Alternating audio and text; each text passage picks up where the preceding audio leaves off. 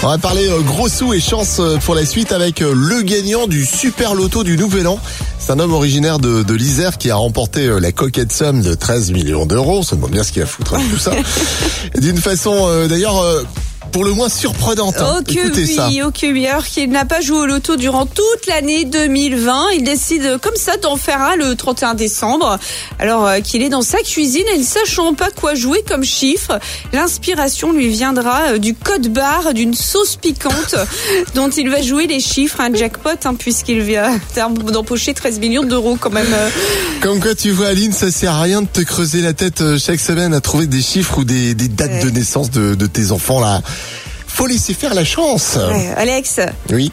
t'aurais pas gardé l'emballage euh, du tube de maillot que t'as utilisé pour faire ton sandwich de ce matin par hasard? Ah non, euh, par contre, si tu veux, euh, là, tu as le code barre de ta boîte de cassoulet euh, que t'as pas fini encore ce matin. J'y vais. Faut que je réchauffe au micro-ondes. Tous les matins, Alex et Aline réveillent les Ardennes. De 6h à 10h, bonjour les